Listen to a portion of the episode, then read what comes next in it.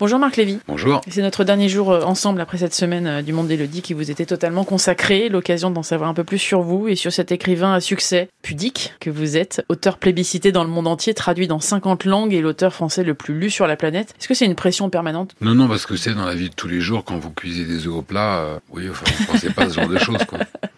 Moi, j'ai jamais été dans la compétition. C'est quelque chose euh, qui m'a jamais intéressé. Donc, euh, comment vous dire, j'ai vécu des, des choses que j'espérais même pas vivre. Euh, c'est un bonheur fou. Euh, ce qui est fait est fait. Vous voyez. Euh, Après, le- la, la pression, elle est pas, euh, elle s'inscrit pas là. L'impression, elle s'inscrit dans la rigueur de l'artisan de faire un travail à la hauteur de l'attente. C'est une exigence, euh, mais comme n'importe quel artisan, je pense que je, partage la même exigence qu'un boulanger qui fait son pain et qui veut que son pain soit toujours bon et qui a la même inquiétude, euh, vous voyez, quand il travaille son pain. Comment vous avez vécu les, les critiques né- négatives? Est-ce que vous vous Avec beaucoup préservez de ça? D'humilité. Avec beaucoup d'humilité. Euh, Parce que dans la critique, vous avez deux types de critiques. Vous avez la critique qui est bête et méchante. Bon, bah, vous en foutez. Enfin, ça, c'est la cour d'école. Hein. Vous n'allez pas.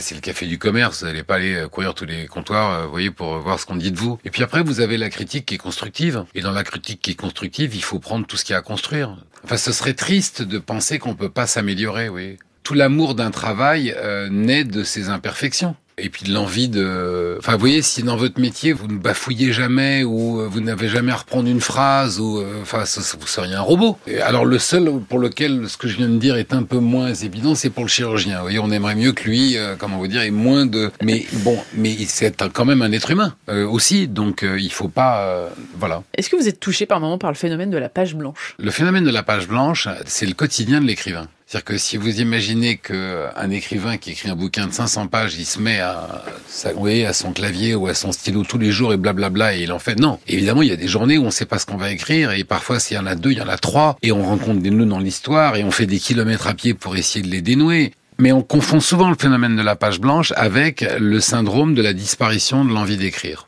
qui est arrivé à certains écrivains qui se sont retrouvés dans des périodes de vie où pendant un an, deux ans, trois ans, ils n'arrivaient plus à écrire. Vous avez connu ça?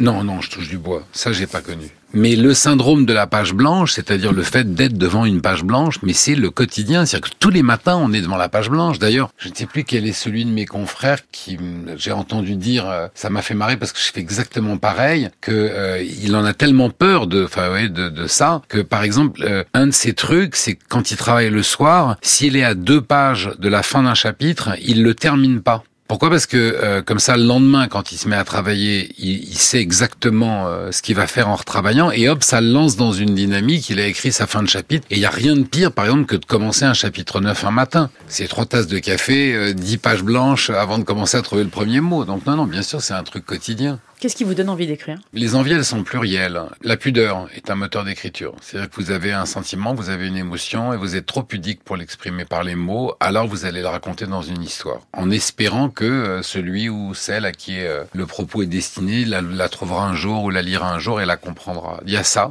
Après, il y a le rêve de gosse, de rendre les choses possibles. Vous voyez, de lutter contre cette tribu des pas possibles, et puis tout à coup de, bah, de rendre les choses possibles, d'avoir une idée folle, et puis de lui donner vie. Et, le voyage. Euh, Quand j'écris mes romans, je pars en voyage. Et puis, le bonheur de s'entourer de, de gens, même s'ils sont des personnages de fiction, prennent vie. Il m'arrive, j'ai le bonheur d'avoir très souvent euh, ma fille qui vient jouer euh, dans mon bureau pendant que je travaille. Elle a sa petite maison, elle a euh, des, des poupées et, euh, et elle fait parler les poupées entre elles. Et, et je pourrais lui dire n'importe quoi, le monde pourrait s'écrouler. Elle est dans son monde avec ses personnages. Et à chaque fois que je la regarde, je me dis je fais le même métier qu'elle. Quelle place occupent vos romans alors dans votre vie? Est-ce que vous les considérez un peu comme des enfants? L'image qui me vient, c'est comme si dans mon bureau, il y avait des portes qui conduisent à chaque fois dans des mondes imaginaires. C'est presque une fiction dans la fiction. C'est ça qui est merveilleux, c'est que vous ouvrez cette porte euh, qui s'ouvre avec un stylo euh, ou un clavier et vous entrez dans un monde imaginaire.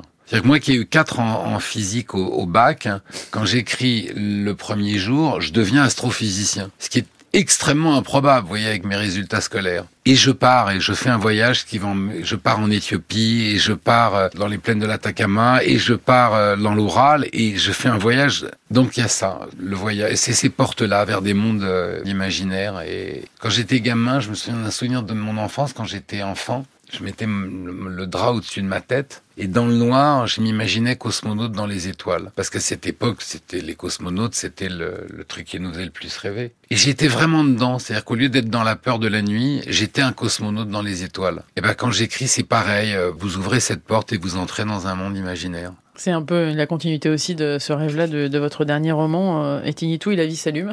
il y a toujours, bah oui, c'est exactement ça. Il raconte la rencontre de deux êtres qui ont des histoires de vie euh, diamétralement opposées, et pourtant, il y a beaucoup de points communs. C'est une formidable déclaration d'amour à la tolérance et à l'importance d'être différent. Et puis, je crois de s'accepter tel qu'on est et de se trouver un peu aimable soi-même, de s'accepter avec nos différences, de se dire que finalement nos défauts c'est pas que des défauts, c'est aussi euh, ce qui nous rend terriblement humains. La perfection c'est super ennuyeux en fait.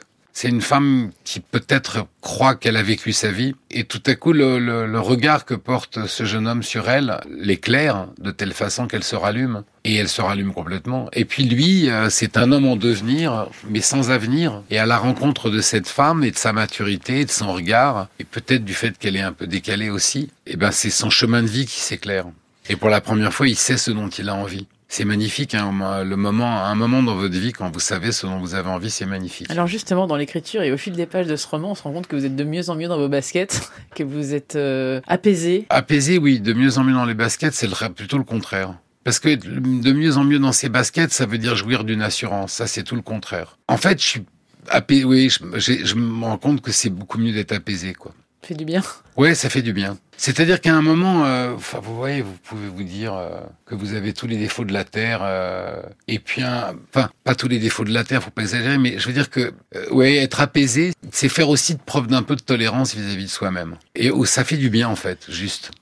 Non parce que c'est une vraie dynamique de vie. Euh, quand on parlait de la Croix-Rouge dans un autre moment, mais euh, ce qui vous emmène vers la Croix-Rouge ou vers n'importe quel euh, partage sociétal, c'est ce besoin de tolérance dans la vie. Mais vous vous l'attribuez pas forcément à vous-même finalement. Vous avez une exigence et, et, puis un petit moment de tolérance à l'égard de soi-même, ça peut faire du bien. Quel regard, pour terminer, vous portez sur ce parcours?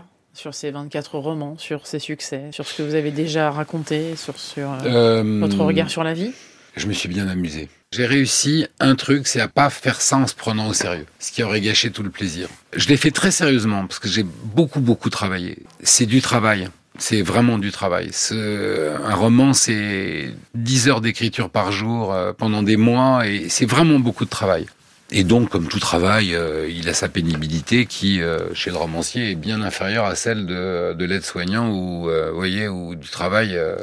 Il y a des travails bien plus pénibles. Mais bon, comme tout travail, il a sa pénibilité aussi. Mais j'ai eu le bonheur de, de, de, passer ma vie entouré de personnages imaginaires avec lesquels je menais des, des, des conversations imaginaires sur des terres imaginaires et, et en plus de partager ça avec des lecteurs qui ont été tout au long de cette carrière d'une générosité incroyable et à qui je dois tout. Donc je serais bien malvenu de me plaindre. Vous voyez, c'est un rêve d'enfant. Vous voyez, je dis pas un rêve de gosse, c'est un rêve d'enfant. Et c'est un travail qui m'a permis euh, de rester enfant comme ça encore. Euh, pas au sens euh, béat du terme, mais vraiment de rester enfant. et puis de cultiver tout au long de ma vie Parfois, ça a agacé autour de moi, mais j'ai ça m'a, j'ai entretenu le sens de l'émerveillement. Et de la curiosité. Merci Marc Lévy d'avoir passé euh, cette semaine avec nous sur Merci France à Info. Vous. Vos livres sont donc disponibles chez tous les bons libraires et euh, c'est sans doute de quoi occuper les lecteurs les plus curieux et qui aiment voyager avec leur imaginaire justement. Merci beaucoup. Merci à vous.